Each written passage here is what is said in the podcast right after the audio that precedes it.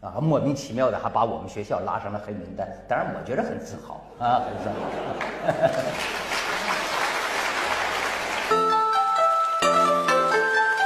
王树国把西交大拉上了黑名单，我感到很自豪。清华却没有。第一段不是只有我们考虑，美国有一个委员会叫生产力竞争委员会，这个竞争这个委员会它的主要组成人员是来自于美国著名大学的校长和美国著名的企业家加社会各界人士。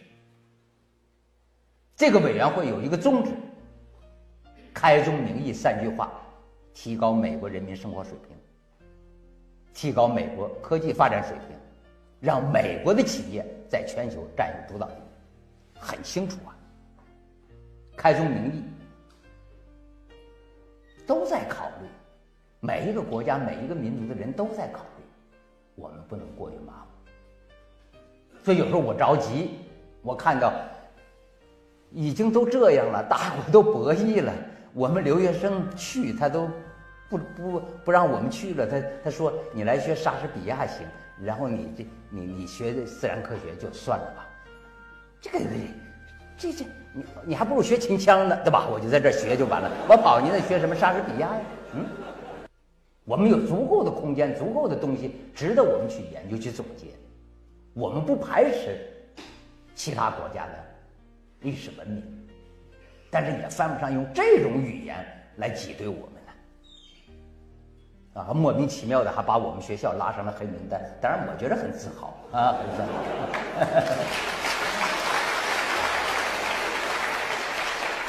所以那一次我们和美国同行在交流的时候，我就说：“我说你真的，我我到现在我一头雾水。我说把我们学校拉入黑名单，我都不知道为什么拉入黑名单。但让我不可接受的是，是我说我的学生得到了你们国家同行的认可，也录取了。”当我已经到达美国海关，你给我让孩子们回来，我说这是我无法忍受、无法接受。它不是一个人类文明价值观所在。所以，真正人类文明价值观，一你要做老大，你就得关心全世界的人，否则你不配做老大。你要走向世界舞台中间有话语权，你必须放眼于全世界，你的每一句话着眼于不仅仅是你自己，是整个人类文明价值所在。我为什么讲这些？是因为我们现在培养学生，就要让我们的孩子们具备这样开阔的国际视野，要让孩子们了解第四次工业革命未来还有好多未知的东西。你们不仅仅是受教育者，甚至你们是参与者，你们是奉献者，你们也是创新者。在这个问题上，你们和老师都是一样的，我们都在面临着这样一个新的选择。很多东西都是我们从来没遇到过的，我们大家都一样，只不过老师的经验比你们多一些而已。他一般把这种极限定位在百分之六十。当你的总量超过我的经济总量的百分之六十，那就说明你要对我老大的地位构成威胁了。啊，无论你是英国，你还是日本，你是兄弟还是对手都不行。心态可以理解，但这种想法有点不太合适啊。能不能超过你，关键在你自己，而不在于别人。如果你做得好，你发展的好，别人永远超不过你。你自己做的不好，还不允许别人超过，这好像有点不太合适啊。因为人类社会的进步是一种客观规律，是谁也挡不住的。所以现在我们已经达到了接近啊美国经济总量的百分之七十五啊，尽管我们人均 GDP 还相对比较低，但是经济总量已经起来了啊。所以这个总量的问题啊，你从社会学角度还是从自然科学角度，当一个两个实体经济总量相符的时候，它必然会产生一定的冲击啊，因为市场都是全球市场。它一定会产生冲击，产生交叉，所以产生纠纷。我们不希望这种纠纷来影响人类社会之进步，我们尽量的去缓和。但是有一点不能退让，那就是原则，就是是非。我们不能为无是非的、无原则的去迁就，那就违背了人类社会进步的规律。所以能让我们则让，但是超出原则不行。没有我们觉醒年代那一批老的革命家做出的牺牲，哪有我们今天？没有我们老一代西迁的老前辈给我们打下的基础，哪有我们交大的今天？不都是如此吗？所以，新时代新使命，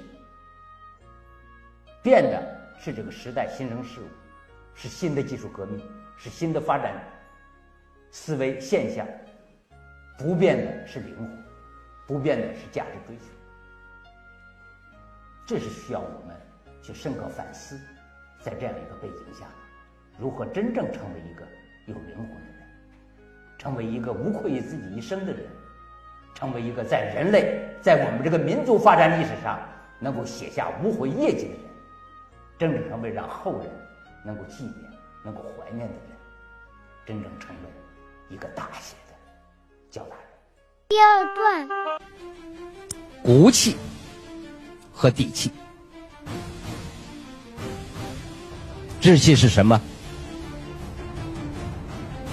志气是对国家、对民族的忠诚。大家都知道，陈独秀两个儿子都成为我们党早期的英烈，为了党的事业抛弃了生命。陈乔年。当走上刑场的时候，他大义凛然，毫无惧色。他说的是什么？让我们前辈的披荆斩棘能换来我们后代子孙的幸福生活，这是志气。心中有家国，心中有人民。骨气是什么？骨气是自信。一个没有自信的人，没有骨气，软骨头永远挺不起民族之脊梁。自信何来？自信源于我们中华民族五千年的文明，源于党的领导，源于我们百年的艰苦奋斗，源于今天的建设成就。我们不能没有骨气。若干年，我们受帝国列强之欺辱。今天，我们将走向强盛，走向民族之复兴。你们，作为这个时代的年轻人，未来属于你。二零五零年，当我们建国百年的时候，民族复兴之大业将在你们手中建成。你们是这个伟大时代的参与者、贡献者。你们应该为此感到自豪，没有骨气完不成这样伟大的事业。第三个是底气，怎么能够做到有底气？底气来源于能力，你没有真才实学，你不能为这个社会的进步做出贡献，何来底气之说？第四次工业革命的来临如此之激烈，还有很多未来的科学技术之发现，有待于你们去完成。如果我们不能深刻的把握时代发展的规律，不能把握科学发展之规律，不能为此在这个发展之中贡献我们的聪明才智，何来底气之说？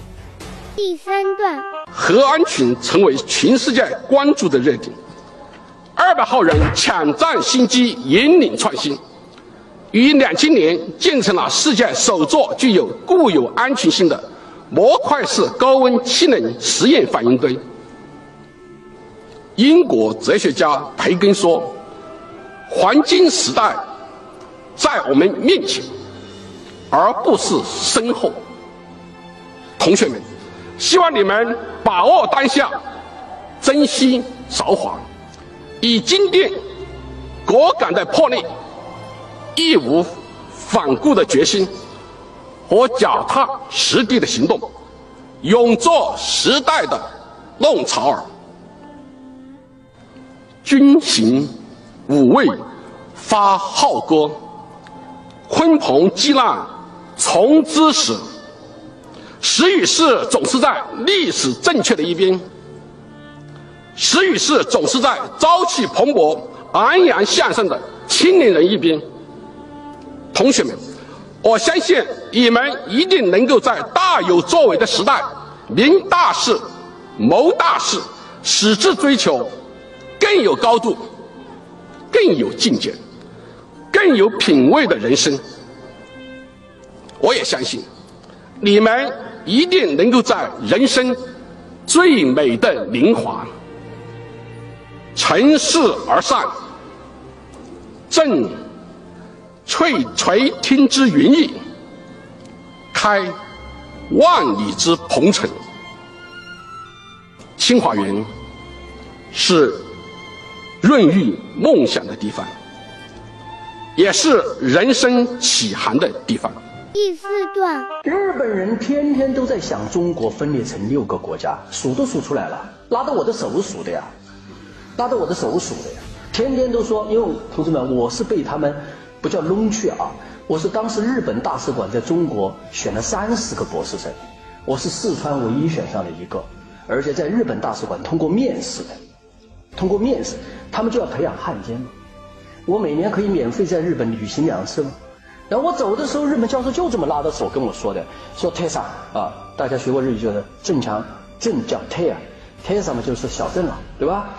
说这个事情呢，我觉得迟早啊，中国人对我们日本人都会不满的，因为他是学日语、学历史的，他的老丈人就是满洲国的公使。我跟日本学生谈七三幺的时候，我们教授都大大声的训斥日本学生，不准再问了。出去，就不让日本的学生知道这个事儿。然后我们这个日本教授跟我说，说今后有朝一日，中国要清算日本的时候，你要站出来为我们说话呀。这些年我们对你不错。第五段，有一个老的教育工作者，想跟家长朋友们、跟同学们聊一聊，人生大学是非常关键的一个时期。大学不决定你未来的事业，但是它对你未来的成长起着至关重要的作用。所以我再三强调，大学是一个育人的氛围。在这个氛围当中，你不仅仅是学知识，而是要把这知识变为自己的能力。当然，大学自己本身也需要变，尤其在第四次工业革命的背景下，在现在一个新的时代。大学自身需要变革，需要融入社会，需要了解社会，需要给孩子们在走出校门之前，有更多的机会去把握社会的脉络。这是你们未来成长之关键。大学什么最重要？育人的环境最重要。有了这个环境，你不仅仅学到了知识，你还学到了能力，你能知道未来的科学技术发展的走向。你能知道未来社会发展的走向，你能够把握住时代的脉搏，把握住科技发展的前沿。这其中有同学的功劳，也有老师的功劳，也有你自己。第六段，当你们回首往事的时候，你们一定会感慨：我们是这个时代的奉献者，我们是这个时代的参与者，在这个时代的进程当中，有我们的汗水，有我们的脚印，有我们的贡献。我们无愧于中华民族之传人，我们无愧于交大人。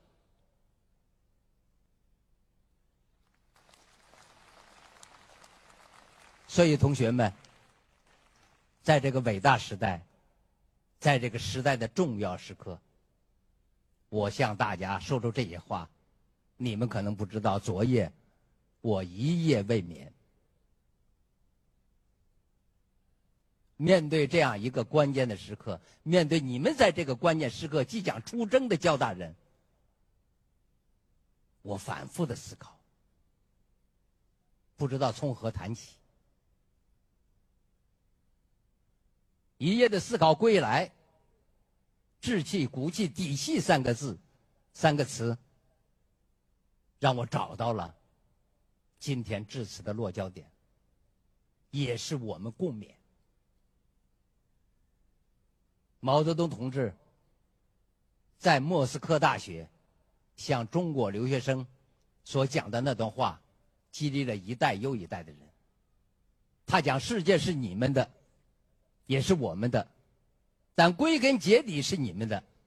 你们青年人朝气蓬勃，就像早晨八九点钟的太阳，希望寄托在你们身上。第七段，我们老是骂，有没有思考过他为什么这么傻、这么坏？我们都说日本人傻嘛，为什么不学德国了？认个错多好啊！认了错就人家就不会烦你了吗？我说你想过日本人傻吗？日本人为什么这么做？日本人不傻。我说，据郑老师判断，日本人在这个上面是有着深刻而且是痛苦的选择的。我告诉你们，日本人傻吗？经济世界第二，科技第二，经济也是第二，军事也是前五前三。你不要开玩笑，他傻吗？把这么一个小国整出个十六个诺贝尔奖来了，他不傻。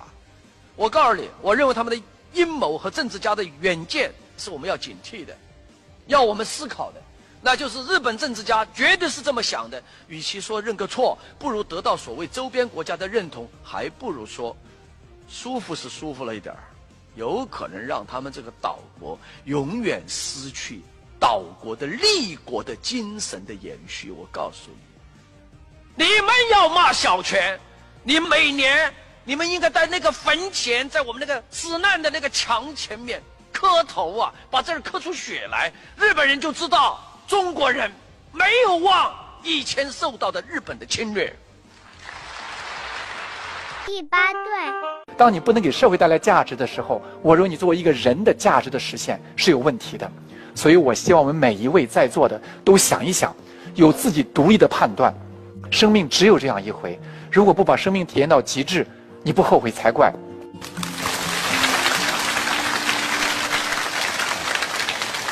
我一直在思考。创新如何鼓励中国大学的毕业生？